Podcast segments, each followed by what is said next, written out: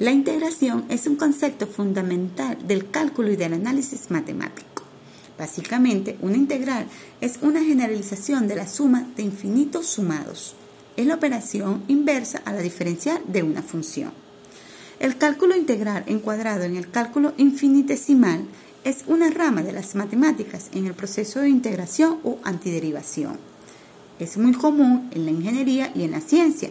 Se utiliza principalmente para el cálculo de áreas, volúmenes de regiones y sólidos de revolución. Algunas integrales se denominan integral indefinida, integral definidas.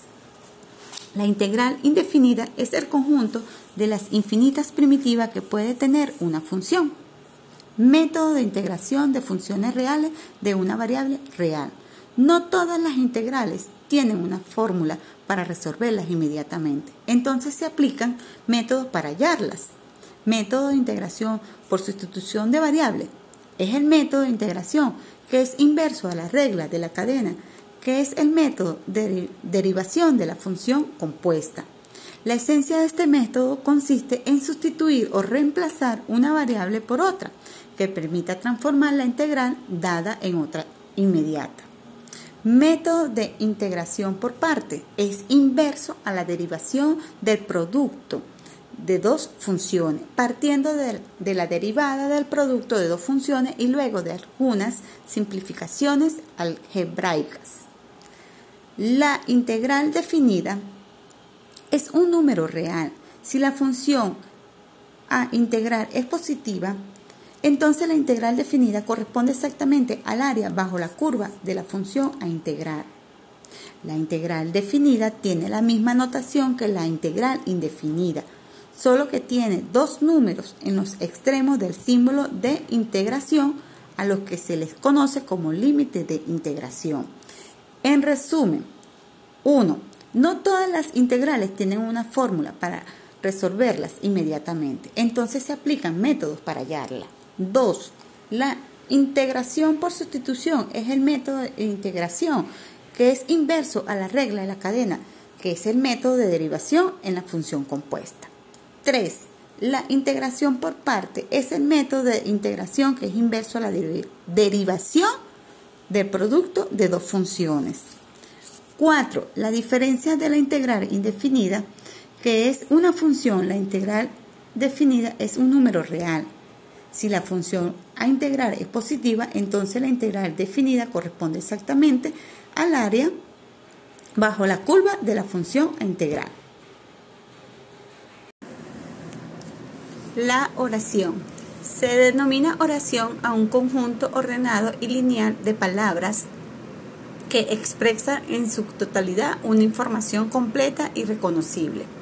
Se trata de la unidad más pequeña del discurso, la cual constituye un enunciamiento autónomo, es decir, una proposición lógica que incluso si la sacamos de su contexto continuará expresando una información. La oración es una de las estructuras del lenguaje verbal que más que ha estudiado a lo largo de la historia de la lingüística desde distintas aproximaciones tanto morfosintácticas como semánticas y fonológicas, dado que es una estructura común a todos los idiomas. Sin embargo, y como es lógico, la forma y la entonación de las oraciones puede variar significativamente de una lengua a otra. Características de las oraciones.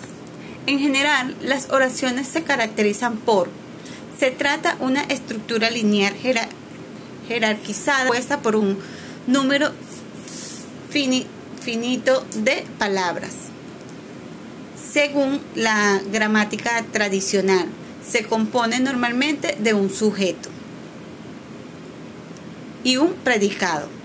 Sin embargo, es posible que en algunos casos el sujeto no esté explicitado. En la mayoría de los sistemas de la escritura de la que se reconoce usualmente para comenzar con una letra mayúscula y culminar con un punto, rasgo que se denotan en una unidad de sentido cerrado en sí misma. Parte de la oración una de las partes que podemos identificar en las oraciones, en general, nueve distintas partes o tipos componentes, los cuales serían sustantivo, objetivo, artículo, pronombre, verbos, adverbios, conjunciones y preposiciones. Las oraciones conjugadas en el método conjuntivo, la, la acción íntimamente ligada con el contenido principal de la misma.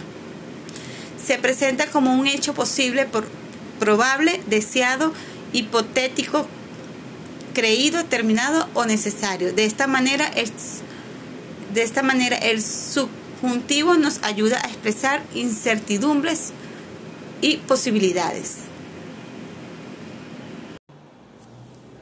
Hola, buenas tardes. Les saluda Teresa López. Eh, les voy a hablar sobre la soberanía.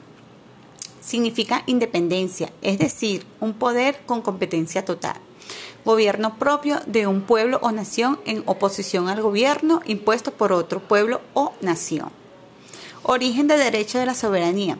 En las civilizaciones de la antigüedad y progresivamente hasta los últimos siglos, el derecho natural o divino ha regido a la hora de considerar a los personajes soberanos de las distintas sociedades. Esto significa que era una ley superior, principalmente debido a motivos religiosos, la que legitimaba a un caudillo o un rey para dirigir su nación y establecer un gobierno. Con la evolución de la historia del hombre, otros factores han influido decisivamente en este orden, como el poder estratégico militar, la posesión de tierras y propiedades en el antiguo régimen o el éxito comercial y económico con la aparición de la burguesía y su acceso a los órganos de poder. Tipos de soberanía. Atendiendo el núcleo sobre el que recaiga la capacidad de toma de decisiones, es posible distinguir distintas formas de soberanía.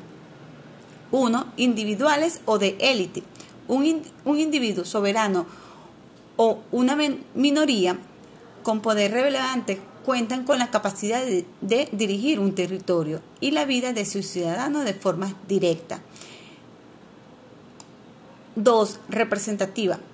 La autoridad recae sobre la población que para facilitar la tarea de gobernabilidad y la defensa de sus derechos y las libertades vuelca su poder de decisión indirecta sobre sus órganos representantes. Algunos ejemplos de esta tipología son la soberanía nacional o soberanía popular. La democracia parlamentaria actual es una aproximación a estos modelos.